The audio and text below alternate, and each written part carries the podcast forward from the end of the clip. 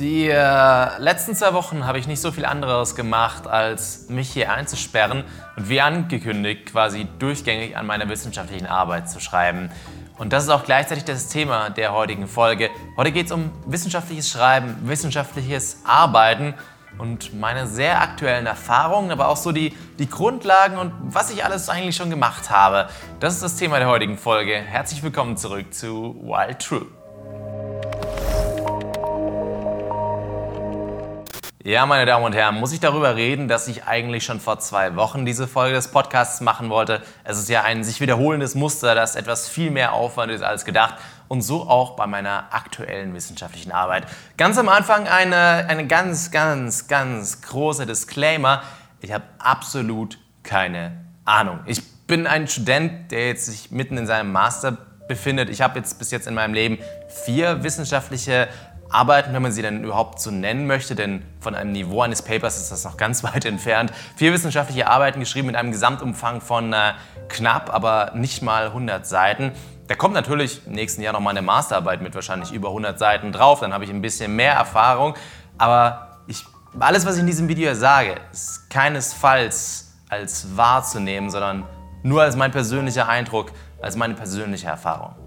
Das, was ich gerade eben gemacht habe, so, so, eine Art Disclaimer, das kann man auch Limitierungen einer Arbeit nennen und das gehört in jede gute wissenschaftliche Arbeit rein. Denn wissenschaftliches Schreiben, wissenschaftliches Arbeiten hat vor allem einer der, der wichtigsten Punkte davon ist die, die Ehrlichkeit. Es ist auch ein wissenschaftlich relevantes Ergebnis, wenn du ein halbe halbes Jahr lang geforscht hast und, äh, und nur Bullshit rauskam du herausgefunden hast, dass dein Ansatz, diese sehr spezielle Art und Weise, irgendein aktuelles Problem zu lösen, überhaupt nicht funktioniert. Das ist für dich selbst scheiße. Aber es ist ein verwertbares Ergebnis, wenn die Methodik klar ist, wie bist du vorgegangen, dein Ansatz klar ist und eben auch die Limits deines Ansatzes klar sind. Denn alles funktioniert irgendwie, aber etwas zu verkaufen als, ja, ich habe die Allgemeinlösung, ich habe Krebs geheilt, das... Äh, das äh, ist, ist nicht der richtige Ansatz einer, einer wissenschaftlichen Arbeit. Wissenschaftliche Arbeit muss, muss widerlegbar sein. Eine wissenschaftlich fundierte Aussage bedeutet, dass du nicht nur deine, deine Belege hast für das, wo du das Wissen her hast und äh, was du daraus gemacht hast, wie du vorgegangen bist und dein Ergebnis, sondern dass auch ganz klar gesagt werden kann, nein, das ist nicht so. Deswegen zum Beispiel ganz viele Diskussionen, die wir so im, äh, im Alltag führen, die sind gar nicht fundiert oder, oder wissenschaftlich oder auf Fakten basierend, weil man kann viel behaupten, wenn man es nicht widerlegen kann. Und das ist eine nicht wissenschaftliche Aussage. Was man also macht in einer wissenschaftlichen Arbeit, ist basierend auf vorhergehenden Arbeiten, man nennt sowas Related Work, verwandte Arbeiten, versucht einen eigenen Standpunkt, eine, eine Verbesserung, eine Zusammensammlung, wie zum Beispiel bei einem Survey, also man versucht in irgendeiner Form neues Wissen zu schaffen. Und äh, das habe ich jetzt tatsächlich äh, mal wieder gemacht und es ist ein bisschen, ein bisschen schwer jetzt darüber zu reden, weil äh, die Arbeit ist noch nicht fertig, ich habe jetzt noch kein Feedback. Ich kann nicht sagen, ob das, was ich gemacht habe, besonders gut oder besonders schlecht war, aber dennoch möchte ich jetzt diese Folge des Podcasts einfach mal nutzen, um äh, mehrere Punkte abzuarbeiten. Grundlegend, wie ist so eine wissenschaftliche Arbeit eigentlich aufgebaut? Wie ist dieses dieses wissenschaftliche Schreiben, das drehen wir wahrscheinlich sogar um. Und dann möchte ich vor allem auch darauf eingehen, was ich in meinen letzten ja, vier Arbeiten gemacht habe, ganz grob. Wir gehen nicht viel weiter rein als ins Abstract, sage ich mal, aber einfach um so einen Eindruck auch zu geben. Und äh, sicherlich wird das Thema auch in zukünftigen Folgen dieses Podcasts dann wieder aufgegriffen werden. Was ist wissenschaftliches Schreiben? Nun, ein paar Dinge habe ich gerade eben ja schon gesagt. Wissenschaftliches Schreiben ist aber vor allem nüchtern. Du sollst in einem, also da gibt es viele Regeln und Sachen, an die man sich halten soll. Du sollst nicht übertreiben. Es ist nicht der beste Ansatz und es ist nicht viel besser und es ist nicht total wahnsinnig. Und äh, es ist einfach so, wie es ist. Fakten. Nicht zu viel Informationen in einen Satz. Den Leser nicht mit, mit tollen Geschichten aus deinem Leben. Äh, es ist kein Roman. Es soll nicht, es soll nicht angenehm und äh, Lesen sein wie eine, wie eine fiktionale Geschichte, sondern es ist, also der Grund, warum ich es auch so sehr mag, wissenschaftliches Schreiben, du schreibst einfach Dinge, wie sie sind. Simpel. Man soll deinen Worten folgen können. Es geht nicht darum, eine Story wie Herr der Ringe zu erzählen, ja? sondern es geht einfach nur darum, zu sagen, was du herausgefunden hast. Und das so, dass es nachvollziehbar ist. Diese Nachvollziehbarkeit ist so wichtig, dass äh, wissenschaftliche Arbeiten üblicherweise nach dem Prinzip der Pyramide aufgebaut sind. Das bedeutet, dass du letztlich denselben und selben Stoff immer wieder wieder kaust, aber auf verschiedenen Granularitätsebenen. Das beginnt mit dem Abstract. Das ist äh, diese halbe Seite, die ihr vielleicht schon mal gesehen habt am Anfang von wissenschaftlichen Arbeiten, wo du alles, was du gemacht hast, wirklich in zehn Sätzen oder so zusammenfasst, so dass jemand, der über deine Arbeit stolpert, und das ist nun mal so, das ist genauso wie Code, der wird öfters gelesen als geschrieben, der stolpert über diese Arbeit und möchte wissen, ist das, dieser Inhalt dieser Arbeit für mich relevant? Sehr aktueller Fall, wieder meine Recherche, die ich hier gemacht habe. Ich habe Dutzende wissenschaftliche Arbeiten angucken müssen und herausfinden, steht da das drin, was ich für meinen Fall jetzt benötige. Das Abstract hilft dabei, einen ganz schnellen Überblick zu bekommen. Und das ist auch meistens öffentlich verfügbar und da kommt man irgendwie gut ran. Als nächstes geht man eine Stufe runter und versucht das so ja, sehr auf Einleitung und Fazit und Grundlagenbasis zu erklären. Ein Wissenschaftler, der einfach nur schnell durchskippt und das Abstract für gut befunden hat, liest sich die Einleitung und das Fazit oder die Zusammenfassung am Ende durch und soll dann dasselbe Wissen auf einer etwas detaillierteren Ebene bekommen haben. Und danach geht es dann richtig in die Tiefe mit deiner Methodik und dem eigentlichen Inhalt der Arbeit. Da darfst du dann auch gerne erzählen, was du wirklich gemacht hast. Aber durch dieses Prinzip der Pyramide soll es eben möglich sein, wissenschaftliche Arbeiten sind nichts, die man von Anfang bis Ende durchliest. Das ist, das ist kein, keine, keine Erzählung. Das ist kein Buch, was man sich durchliest nachts auf dem Klo, weil man, äh, man gerade noch irgendwie Erleuchtung will. Oder, ne? Also das ist kein, keine Fantasy-Geschichte, sondern es ist fundiertes Wissen verschriftlicht.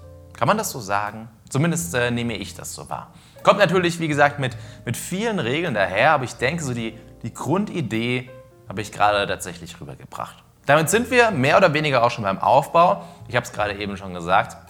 So eine Arbeit beginnt mit dem Abstract, der Kurz, Kurzzusammenfassung, wenn man so möchte. Und danach kommt logischerweise die Einleitung. Also egal, ob wir jetzt in einem, äh, in einem Roman wieder sind oder ob wir in einem Fachbuch sind, ist natürlich die Einleitung, wo du so ein bisschen erzählst, was ist der, der Problemfall, die Thematik aktuell, was ist das Problem von, von bisherigen Lösungen, warum, äh, warum sind die nicht so perfekt, ähm, was ist dein eigener Ansatz, was möchtest du erreichen, was ist deine Methodik ähm, basierend auf was machst du das überhaupt und wie möchtest du jetzt vorgehen? Das ist so ein bisschen, bisschen die Einleitung. Auch da gibt es wieder ganz strenge Regeln eigentlich. Zum Beispiel, dass eine Einleitung üblicherweise damit endet, dass man kurz erklärt in einem Absatz, was die einzelnen Kapitel, also eine Art Gliederung auch, äh, auch gibt. Weil kürzere, zusammen, äh, kürzere Arbeiten haben zum Beispiel jetzt nicht zwangsweise ein Inhaltsverzeichnis. Ja. Das ist so ein bisschen die Einleitung. Das nächste Kapitel ich gehe jetzt wirklich anhand meiner Arbeit, aber das ist eigentlich auch so, so allgemeines, äh, sind die Grundlagen. Grundlagen äh, laden immer ein und ich habe das auch wieder versucht, aber ich habe es auch wieder ein bisschen verkackt, glaube ich. Grundlagen laden immer dazu ein, sie viel zu lang zu machen, weil es natürlich sehr simpel ist, Grundlagen zu erklären. Wir kennen das alle. Es ist sehr simpel, jemandem zu erklären, wie Addition so funktioniert. Komplexe Zahlen vielleicht nicht so sehr. Das eine sind Grundlagen, das andere auch, aber halt auf einem anderen Level. Ihr versteht genau, was ich meine, okay? Grundlagen können alles Mögliche sein, sollten aber wirklich so kurz gehalten sein, dass äh, jemand, der in dieser Thematik drin ist, aber vielleicht nicht in diesem Teilgebiet der Thematik, dass der immerhin einen Eindruck bekommt. Beispiel, du schreibst eine Arbeit übers Internet, mehr oder weniger so habe ich das ja auch tatsächlich gemacht. Du schreibst eine Arbeit übers Internet, dann musst du jemandem nicht erzählen, ja, das Internet, das ist so eine, so eine komplexe, zusammengesteckte Struktur aus so ganz vielen Servern und da liegen Kabel und da, da kommuniziert man, das äh, hat er schon verstanden. Aber wenn du jetzt über ein Übertragungsprotokoll schreibst, dann könntest du eventuell die Grundlagen von einer Bitschicht oder sowas oder das OSI-Modell oder irgendwie sowas nochmal kurz hier reinziehen und das nochmal wiederholen. Ja, also das ist so ein bisschen äh, die Idee von diesem Grundlagenkapitel. Wie gesagt, bei mir ist das schon wieder ein bisschen ausgeufert, weil äh, in meiner Arbeit es dann doch teilweise sehr formal zuging und ich da ganz definierte Grundlagen haben wollte. Ich habe mich auch echt auf die oft bezogen. Also meiner Meinung nach ist es gut gewesen. Naja, wir werden dann das äh, Feedback sehen, ob es auch wirklich gut war, nicht wahr? Nach den Grundlagen kam bei mir oder kommt im Allgemeinen äh, die Methodik, das, das Vorgehen. Und ähm, Ich hatte gerade eben lustigerweise, weil man, alle hier jetzt gerade an ihrer Bachelorarbeit schreibt, äh, die Diskussion und ja, Methodik ist verdammt wichtig. Wie soll denn bitte ein Forscher, ja, der basierend auf deiner wissenschaftlichen Arbeit versucht, neues Wissen zu schaffen, hm, Wissenschaft, wie soll der denn bitte nachvollziehen, wie du zu deinem Ergebnis gekommen bist, wenn du nicht auch in einem Kapitel überhaupt dein Vorgehen mal schilderst? Das mag vielleicht für manche trivial klingen, aber es ist unglaublich wichtig. Und ja, diese Kapitel zeigen keine neuen Wunder auf. Auch bei mir war die Methodik einfach nur mein Ansatz, wie ich basierend von verwandten Arbeiten zu dem Inhalt meiner Arbeit gekommen bin und wie ich das analysiert habe. Und der hatte noch eine Taxonomie drin, was letztlich auch nur eine Definition verschiedener Terme in verwandten Arbeiten war. Aber ich habe es einfach mal ganz klar gesagt. Und unterm Strich ist das einer der, der wertvollsten Endprodukte meiner eigentlichen Arbeit gewesen, dass ich das mal so ganz klar gesagt habe, weil das nämlich noch keiner gemacht hat. Ja? Oder jedenfalls von keiner Arbeit, die ich so gefunden habe. Also ja, die Methodik, das Vorgehen, das ist äh, wichtiger, als man denkt. Denn wenn ich nicht nachvollziehen kann, wie du zu einem Ergebnis gekommen bist, dann kann ich das Ergebnis auch nicht guten Gewissens einfach so weiterverwenden. Bestes Beispiel, es ist eigentlich, eigentlich ist das Methodikkapitel die Zwischenrechnung in der Klausur. Wenn du so wieder mal Punkte abgezogen bekommen hast, weil du der klügste Kopf der Welt bist und einfach das Ergebnis hingeschrieben hast, kein Rechenweg, keine Quelle, wie, wie denn? Ja? Wie soll man das denn, also ich denke, das ist jedem verständlich und deswegen ist das Methodikkapitel auch so wichtig. Genauso übrigens wie, wie Zitieren und Quellen. Natürlich, ähm, Plagiate sind, sind gar nicht gern gesehen. Da kriegst du direkt, äh, direkt aufs Maul. Deswegen alles, was du irgendwo anders her hast, hast du sauber zu zitieren. Da gibt es ganz, ganz strenge Regeln, ähm, wann du was wie zitieren musst, wo das da hinkommt. Und äh, ich halt, versuche mich auch immer an die zu halten. So, ich habe, glaube ich, meistens zu viele Zitate in meiner Arbeit. Oder nicht zu viele Zitate, aber zu viele Zitierungen in, äh, in meinen Arbeiten, weil ich ganz klar sage, okay, die Information kommt daher und daher. Und das ist auch gut so. Weil äh, ansonsten ja, ist es nichts anderes, wie wenn du Inhalte klaust auf YouTube. Ne? Das ist dasselbe Prinzip. So, nach der Methodik kommen dann, oder das ist teilweise in kürzeren Arbeiten auch schon in der Einleitung, aber bei mir kam es danach die verwandten Arbeiten. Verwandte Arbeiten, wenn man so möchte, ist all das, was in dem Bereich schon gemacht wurde, was ähnlich zu dem ist, was du gerade tust und was dir als Grundgrundlage biet, äh, darbietet, um, um weiterzugehen. In meinem Fall habe ich ja verschiedene, ähm, äh, boah, erklär das mal ohne Einleitung, verschiedene Ausdrucksmechanismen, also eigentlich Formalismen, aber ich will das Wort nicht erklären, äh, untersucht, mit denen man Anforderungen an sichere Systeme, also so Sicherheit, äh, ausdrücken kann. Okay, ganz, ganz grob versucht mein, mein Thema zu erklären, ohne es zu erklären. Und äh, in den verwandten Arbeiten habe ich dementsprechend ähm, so Übersichtsarbeiten gehabt, die verschiedene Techniken so gesammelt und verglichen haben. Und dann habe ich eben gesagt, ja, das ist meine verwandte Arbeit, die haben das, das, das und auf den und den Granularitätsebenen und das ist super und das kann ich so und so verwenden, aber das geht nicht genau bis dahin und deswegen gibt es überhaupt meine Arbeit. So, das ist so, ja, so die Motivation dahinter und den Inhalt so ein bisschen wiederzugeben, das ist äh, der Teil mit den verwandten Arbeiten. Und wenn ihr bis hierhin jetzt zugeguckt habt, dann sagt ihr, okay, du hast jetzt irgendwie eine Viertelstunde lang geredet aber du bist ja noch nicht mal zum eigentlichen Inhalt gekommen. Und so ist es tatsächlich. Ähm, diese Fundierung ist aber notwendig, damit deine Inhalte überhaupt Glaubwürdigkeit und einen Wert haben.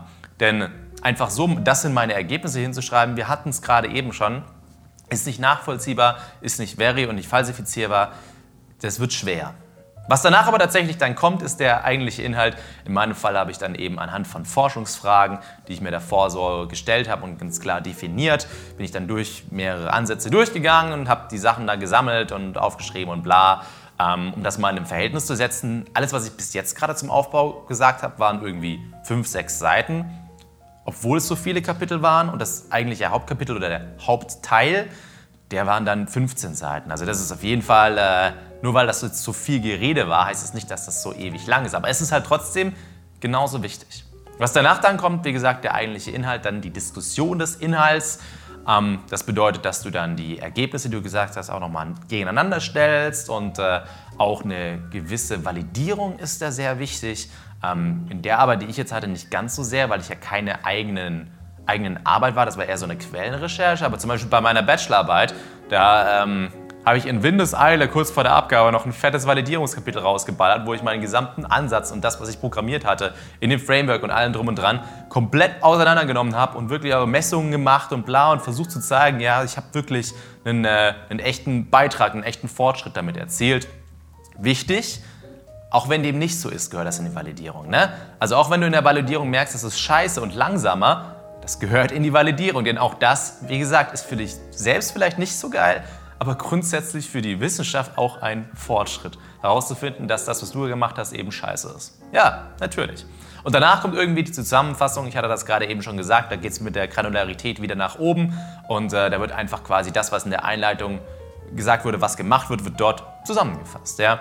Da ist auch so ein Teil wie zum Beispiel zukünftige Arbeiten sehr, sehr wichtig, wo du äh, natürlich hypothetisch in vielen Fällen, aber manchmal natürlich, also in der echten Forschung auch sehr realistisch darüber redest, was die nächsten Schritte wären. Ja, das kann alles sein von, wir nehmen diesen Ansatz und bauen das und das noch ein. In meinem Fall, wir könnten noch viel weitere Sachen untersuchen und das noch. Natürlich, das ist ja nicht nur für, für einen selbst natürlich relevant, weil man dann später sich in Arbeiten darauf beziehen kann, sondern auch für den Leser relevant, weil er vielleicht was in die Richtung gerade schon macht. Oder auch einfach relevant, um zu zeigen, hier ist das klare Limit. Also diese, diese klaren Definitionen und klaren Grenzen, auch das gehört zum, zum wissenschaftlichen Arbeiten dazu. Ja, jetzt habe ich äh, wirklich viel darüber geredet und äh, ich hoffe, dass ich, dass ich mit dem, was ich, ich würde am liebsten dieses Video quasi von, von einem Doktoranden reviewen lassen, um einen Eindruck zu bekommen, wie weit ich neben der Wahrheit war. Sicherlich, also das ist auch, hat keinen Anspruch auf Vollständigkeit. Ja? Da sind auch viele Sachen jetzt, jetzt, unvollständig und nur ganz kurz erklärt und sowieso. Aber ich denke, so die, die Grundidee habe ich vermittelt. Und äh, jetzt mal der Kurzvergleich mit all dem, was man zum Beispiel, wenn man jetzt noch nie eine wissenschaftliche Arbeit dieser Art angefertigt hat, um das mal mit so einem Aufsatz in der Schule zu vergleichen, ist hart. Ne?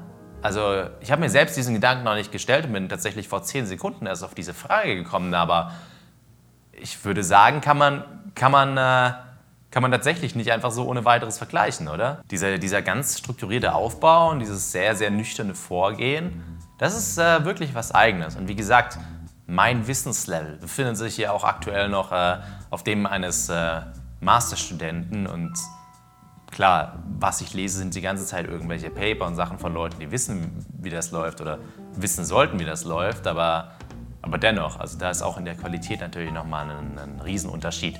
Üblicherweise, was dann passiert, wenn du, sage ich mal, das als, als Beruf zum Beispiel ausübst, dann schreibst du irgendwelche Paper, die dann auf irgendwelchen äh, Konferenzen veröffentlicht werden und dann so abgedruckt und so findet man die auch. Man muss auch wirklich sagen, dass wir in der Informatik äh, schon gut aufgestellt sind, also dass man die Quellen im Internet immer gut findet und so. Also ich hatte jetzt wirklich gar keine, also nicht mal im Ansatz Probleme, genug Inhalte zu finden.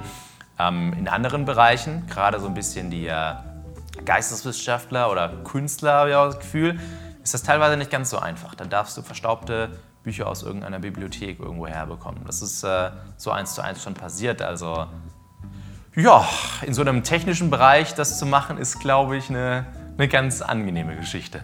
Gut, jetzt möchte ich aber einen ganz klaren Cut machen und nicht mehr weiter über das wissenschaftliche Arbeiten an sich reden, sondern ganz kurz meine letzten vier Arbeiten, die ich bis jetzt äh, angefertigt habe, kurz ähm, erklären. Du kommst durchs Studium nicht, ohne solche wissenschaftlichen Arbeiten zu machen, weil die sind letztlich die Grundlage für, für das, was du eben an einer, an einer Uni lernen sollst, nämlich strukturiertes theoretisches Vorgehen, sage ich jetzt einfach mal. Ja?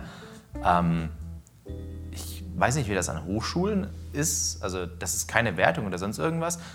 Ähm, weil ich meine, an der Hochschule lernst du ja vor allem auch das Handwerk. Das ist ja an der Uni gar nicht so. Also wir lernen nicht ja das Know-how, sondern das Know-why. Das ist eine Ebene darüber.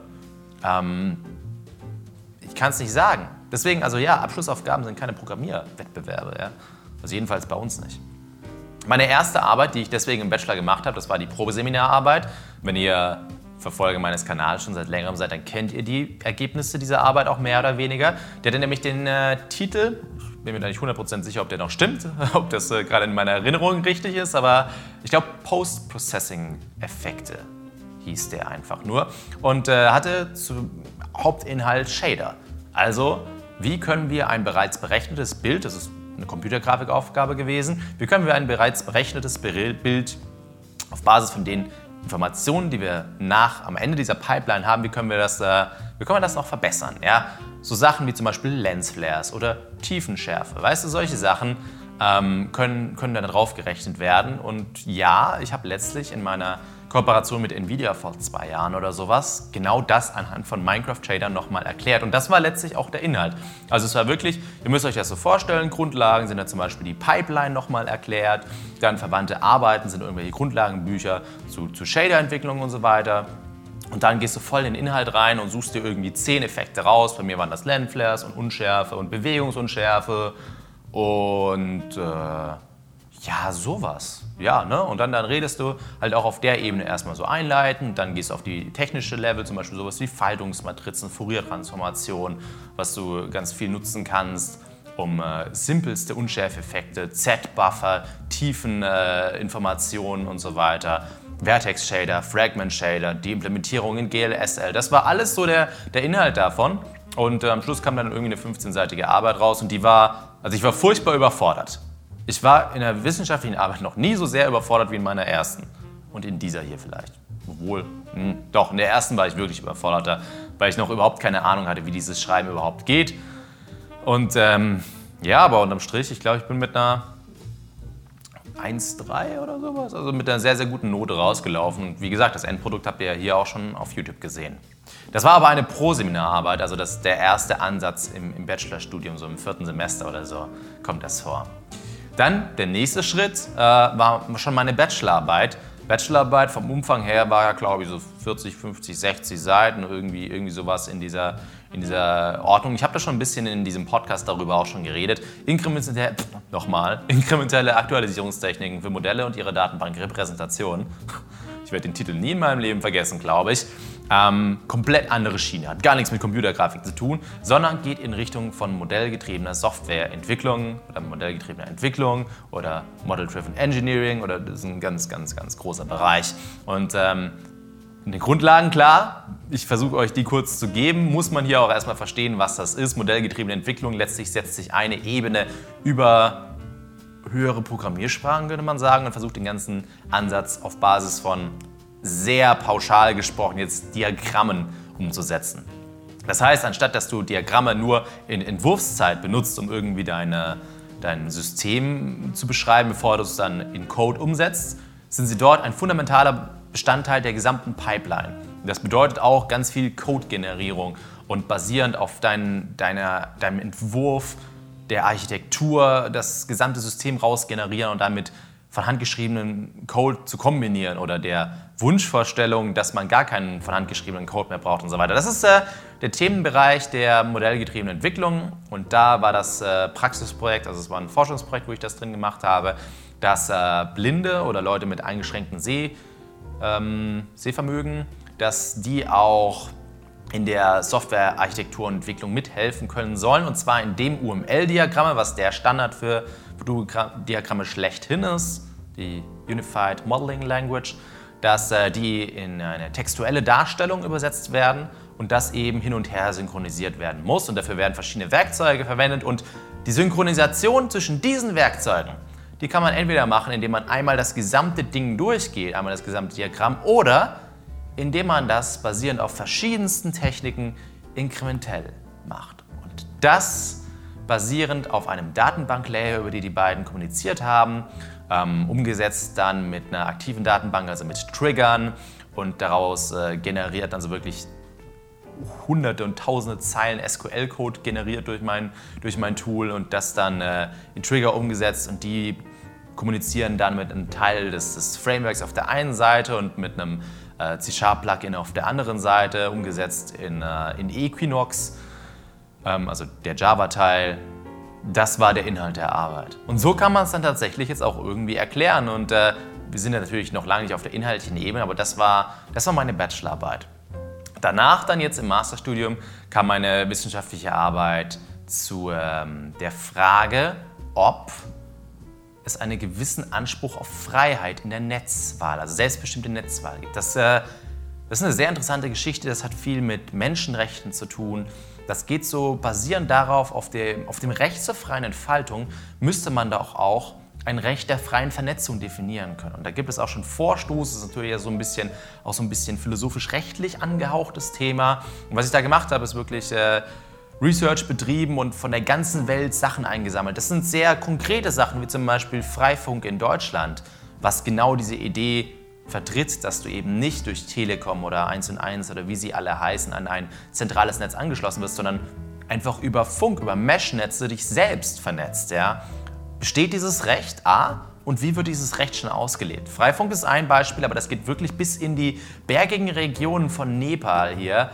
Hier, also da, wo Leute angefangen haben, Dörfer zu vernetzen und Schulsysteme aufzubauen und überhaupt Handel zu ermöglichen, was davor gar nicht so einfach möglich war, weil, könnt ihr vorstellen, so wirklich bergige Region, Internet ist da nicht. Und äh, mit dem Nachbardorf handeln bedeutet ein paar Stunden durch Berge klettern. Ne? Also das ist äh, sehr, sehr komplex und äh, das zu analysieren war der Inhalt meiner, meiner dritten wissenschaftlichen Arbeit. Und jetzt eben die neueste Confidentiality Formalisms for Design Time Security Analysis oder auf Deutsch Formalismen für Vertraulichkeit für den Einsatz in äh, Sicherheitsanalyse zur Entwurfszeit oder Design Time, ja doch könnte man Entwurfszeit glaube ich übersetzen. Meine allererste Arbeit auf Englisch. da habe ich dann jetzt noch mal kurz wissenschaftliches Schreiben neu gelernt, weil Englisch schon ein bisschen anders ist. Also aktivere Sprache, noch simplere Sätze, äh, Ausdruck und Wörter. Ich hatte die ganze Zeit ein Wörterbuch auf. Ich habe so viele hundert Wörter nachschlagen müssen. Ähm, war schon eine Herausforderung, die 22 Seiten hier zu schreiben. Aber er war auch sehr cool. War natürlich, also ich meine, mein Bachelor-Thema war schon so ein bisschen formeller und, sage ich mal, Richtung Architektur. Aber dieses Thema jetzt hier war wirklich hardcore formale Systeme, also Logik, Aussagenlogik, Prädikatenlogik, temporale Logik. Ähm, äh, ganz viel wirklich auch so die Basissachen, Modelle, äh, Interpretationen, Semantik und also alles, was, was damit rein, was ich eigentlich dieses Semester erst in formale Systeme äh, lernen soll, hat da, eine, hat da eine Rolle gespielt. Und dann eben verschiedene Ansätze, wie du Sicherheitsbegriffe wie zum Beispiel die Vertraulichkeit ähm, ausdrücken kannst und das dann halt eben auf formaler Ebene umsetzen. Also formale Ebene bedeutet, dass du irgendwas hast, irgendeinen Logikbegriff oder irgendeine algebraische Struktur, mit der du wirklich beweisbar, sicher Systeme bauen kannst. Und das halt nicht nur dich darin ausdrücken, also man könnte sowas sagen wie eine ganz simple Programmiersprache, dich darin nicht nur ausdrücken, sondern das eben auch automatisch verifizieren kannst. Das ist so das Themengebiet meiner, meiner jetzigen Arbeit. Ähm, bedeutet natürlich, hier kann ich jetzt äh, sehr konkret sagen, wie die aufgebaut war. In den Grundlagen erzählst du natürlich erstmal Sicherheitsbegriffe. Ja, sowas wie Vertraulichkeit, Integrität, Authentifizierung, Autorisierung, ja, solche Dinge, die eben von, von solchen Arbeiten äh, untersucht werden. Das Ganze geht auch wieder im Bereich von modellgetriebener Arbeit. Allerdings hier nicht modellgetriebene Softwareentwicklung, wie ich sie gerade schon in meiner Bachelorarbeit erklärt habe, sondern modellgetriebene Sicherheit. Das bedeutet, dass du auf Basis von Modellen mit Formalismen, wie ich es gerade eben gesagt habe, versuchst, Sicherheit zu beweisen. Weil von der Idee, Sicherheit durch ähm, Obfuscation, also durch Verwirrung zu stiften, könnte man sagen, da ist man, ist man schon lange weg. Also die ganzen Sicherheitssachen, Verschlüsselung, die ihr jetzt hier gerade nutzt, damit niemand euer Passwort auf YouTube oder wo auch immer rausfindet, das sind alle Sachen, die beweisbar sicher sind. Ja? Wo Wissenschaftler hingehen und sagen, okay, das kann niemand knacken, außer. Ne? Also das ist so, das Problem an dieser Sicherheit, by the way, ist, dass Implementierung und Sicherheit eine ganz andere Welle sind. Also es ist so, äh, nur weil ein Algorithmus sicher ist, kannst du ihn so scheiße implementieren oder umsetzen oder einbauen in dein Gesamtsystem, dass das Gesamtsystem nicht sicher ist. Und das kann man eben ausdrucken über verschiedene Methoden und äh, Formalismen. Okay, also was habe ich gemacht? Ich habe mir verschiedene Surveys, verschiedene Überblicksarbeiten genommen, die eben solche Techniken gesammelt haben, habe basierend darauf dann äh, mir eine Taxonomie aufgebaut, wo ich einfach solche Terme wie zum Beispiel, was ist genau jetzt ein Formalismus und was ist ein Mechanismus? Das ist eine komplett unterschiedliche Welt. Was ist ein Ansatz? Was ist ein Sicherheitsbegriff? Was sind äh, die sogenannten Cryptographic Primitives, also auf Deutsch sowas wie Verschlüsselung, Hashing oder Signieren? Ja? Was ist all das und, und wie können wir in einer Sprache darüber reden, dass jeder weiß, was gemeint ist? Das klingt jetzt wieder trivial, gehört aber zu einem wesentlichen Teil in die Methodik, denn äh, das ist auch schon, als wir das Thema angefangen haben, ist das aufgefallen. Jeder nutzt Begriffe so ein bisschen anders, jeder hat so ein bisschen seine eigene Definition. Und wenn du dann so eine Übersichtsarbeit wie in meinem Fall schreiben willst, dann äh, bist du sofort auf dem Glatteis, weil du nicht definiert über die Inhalte sprechen kannst. Deswegen war das äh, sehr, sehr notwendig. Und was ich dann gemacht habe, also aus Zeitgründen habe ich es leider nur für zwei Entwürfe geschafft, aber ich habe tatsächlich für zwei Ansätze, falls ihr das nachgucken wollt, der eine heißt UML-SEC und der andere heißt SAM, also Software Architecture Models, ähm, habe ich dann wirklich geguckt, okay, wie schaffen die es, dass du sicher modellierst und wie wird das dann später runtergebrochen auf Formalismen? Das eine waren äh, abstrakte State-Maschinen, ich habe die auf Englisch geschrieben, ich habe keine Ahnung, wie das auf Deutsch heißt, um ehrlich zu sein. Und das andere war ähm, lineare temporale Logik, also dass du quasi Prädikatenlogik erweiterst über temporale Begriffe. Also für alle x aus y gilt immer oder gilt irgendwann das. Ne? Solche Sachen kann man darin ausdrücken. Und äh, das dritte waren eine sehr in diese Logik an, eingefügte Form von Petri-Netzen. Äh, sagt auch jedem, der irgendwas in diesem Bereich äh, macht, was. Und das sind dann wirklich Formalismen, in denen du runtergebrochen und transformiert von dem, was du davor modelliert hast, Sicherheit ausdrücken kannst. Und ja, am Schluss sind das solche Formeln, solche komplexen Sachen. Und das wird dann noch komplexer, wenn du es nicht nur ausdrückst, sondern auch noch verifizieren möchtest. Dann kommen sowas wie äh, Model Checker und Theory Improver, also ähm, ja, automatisierte Tools oder Tools für die automatische Sicherstellung von. Äh, man kann sich das eigentlich vorstellen wie so ein, wie so ein Sudoku-Solver. Das ist nämlich eigentlich dasselbe Prinzip. Wenn ihr so ein Sudoku habt, ne, jeder weiß, wie Sudoku aufgebaut ist. Jede Zahl jeder Dinger nur einmal und in jedem Kästchen. Ja, das ist nichts anderes, wenn du es hinschreibst, wie ein 3000 Formeln großes logisches Problem. Es gibt natürlich performantere Systeme, aber wenn du es jetzt auf Aussagenlogik runterbrichst, dann ist es genau das. Nicht das oder das oder nicht das und das. Ja, das ist es. Und das speist du in eine Maschine, einen Solver, und der wirft dir das Ergebnis raus. Und so kann man es letztlich auch mit sicheren Systemen machen. Du schmeißt diese formalisierte Version, und das war eben der Inhalt meiner Arbeit, herauszufinden, wie diese Formalisierung läuft, in so eine automatische Lösungsmaschine, nennen wir sie, und äh, gibst außerdem noch eine Formel rein, die den Sicherheitsbegriff beschreibt. Zum Beispiel, Angreifer dürfen keine sicheren Daten herausfinden, guess what? Und der schmeißt dir dann aus, nö. An der Stelle und der Stelle unter den und den und den und den und den und den Herausforderungen, äh, Voraussetzungen geht das schief. Und dann hast du einen Designfehler entdeckt. Und das ist halt sehr viel schneller, das in, äh, in Entwurfszeit zu machen, also wenn du die Architektur des Systems baust, als wenn du das später, wenn du den Code schon geschrieben hast. Denn ich weiß nicht, ob ihr diese, dieses Schaubild kennt, aber je später man einen Fehler im System bemerkt, desto teurer wird es, ihn zu fixen. Und das hört nicht bei der Programmierung aus, sondern geht bis zur Auslieferung beim Kunden. Und spätestens dann, wenn der gerade eben eine riesen Vertragsstrafe zu zahlen hat, weil seine persönlichen Daten öffentlich geworden sind, dann hast du hoffentlich eine gute Haftung oder einen guten Vertrag. Ne? Also das ist so, das meine ich mit dieser Kostenkurve, die nach oben geht. Der simpelste Fall ist Sicherheit schon von Anfang an zu betrachten. Und das ist die Motivation, Grundlage und ja auch Endergebnis meiner Arbeit.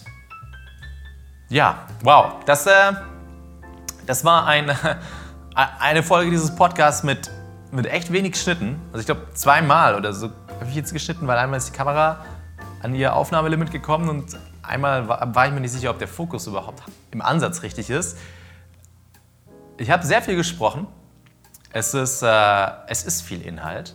Also wenn ihr all das lesen wolltet, wie gesagt, was ich jetzt schon geschrieben habe in den letzten drei, vier Jahren, das sind ungefähr 100 Seiten, fangt jetzt an, weil, weil in einem Jahr sind es dann 200 Seiten, wenn die Masterarbeit noch da oben auf dem Stapel liegt. Aber ich muss ehrlich sagen, so als persönliches Fazit, als persönliche Note hier am Ende, ich finde es unglaublich spannend. Also es ist, äh, all diese Arbeiten waren von all dem, was ich im Master gemacht habe, definitiv ganz oben dabei, zusammen mit Wettbewerben oder manchen Praxisprojekten, äh, was den Spaß und auch die Bereicherung für mich selbst angeht, weil äh, man lernt so unglaublich viel beim wissenschaftlichen Arbeiten. Und ich finde es auch irgendwie, es ist so eine unglaublich beruhigendes und äh, zufriedenstellende Sache, einfach ganz strukturiert und ohne dass du irgendjemanden davon überzeugen musst. Also Klar, in der realen Wissenschaft ist das nochmal ein bisschen anders, weil wo willst du die Gelder herbekommen? Aber grundsätzlich, das, das eigentliche nüchterne Arbeiten, das ist so, äh, das ist verdammt geil.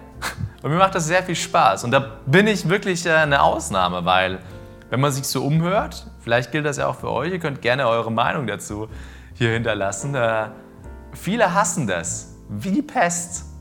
also auch mit den Seminaren, wenn ich mich da mit anderen Leuten unterhalte, haben alle so, oh, du bist schon fertig mit deiner Arbeit, ich habe dir auch nicht mal angefangen zu schreiben. So, ich ich finde es geil. Ich weiß nicht warum, aber mir macht das echt äh, viel Spaß. Und äh, ja, die schlechteste Note, die ich bis jetzt in einer wissenschaftlichen Arbeit bekommen habe, war auch eine 1,3. Weswegen ich denke, dass meine Endprodukte auch immer ganz okay waren. Mein letztes Seminar oder meine, meine letzte Arbeit zu dieser Internetgeschichte, die habe ich ja auch schon hier in diesem Podcast äh, erwähnt wo ich mit einer 1, 0 und Sternchen und irgendwie fünf angestrichenen Wörtern in der Ausarbeitung rausgelaufen bin, was sick ist. Und ja, ich bin sehr gespannt, was das Endprodukt der jetzigen Arbeit ist. Weil ich persönlich bin ziemlich überzeugt davon. Ich finde, ich habe einen sehr soliden roten Faden. Ich finde, ich habe äh, hab gut die Sachen rausgearbeitet. Ich hatte halt einfach sehr wenig Zeit. Ich habe auch sehr viel mehr Zeit reingesteckt, als man im Kontext des Studiums oder der Leistungsboni, die man dafür bekommt. Also da habe ich bald doppelt so viel Zeit reingesteckt, weil ich auch einfach persönlich sehr geil fand, daran zu arbeiten. Deswegen auch die zwei Wochen Abstinenz hier. Ich hatte einfach keine Zeit, den Podcast aufzunehmen. Ich habe nämlich durchgängig bis teilweise um 1 Uhr morgens an der Arbeit geschrieben und versucht, irgendwelche Formalismen, die in furchtbar komplexem, unverständlichen Englisch beschrieben wurden, zu verstehen. Das hat gedauert. Aber trotz allem, so zurückblickend, war es cool. Ja, also das ist so ein bisschen äh, der Rundumschlag von der Theorie, der Umsetzung und meiner persönlichen Eindrücken von wissenschaftlichem Arbeiten oder wissenschaftlichem Schreiben. Wie gesagt, Limitierungen ganz klar am Ende. Wir sind ja jetzt in, der, in dem Fazitteil quasi, wenn man das als wissenschaftliche Arbeit sehen wollte. Limitierungen ganz klar, ich habe keine Ahnung. Aber nichts zu wissen, dass man nichts weiß, ist ja auch Wissen, nicht wahr? Und äh, zukünftige Arbeiten, naja, meine Masterarbeit. 120 Seiten, halbes Jahr, Vollgas. Das, äh, das wird viel, aber wahrscheinlich wird es auch relativ geil. Ich sage danke fürs Zusehen. Wir sehen uns in der nächsten Folge dieses Podcasts wieder. Ciao!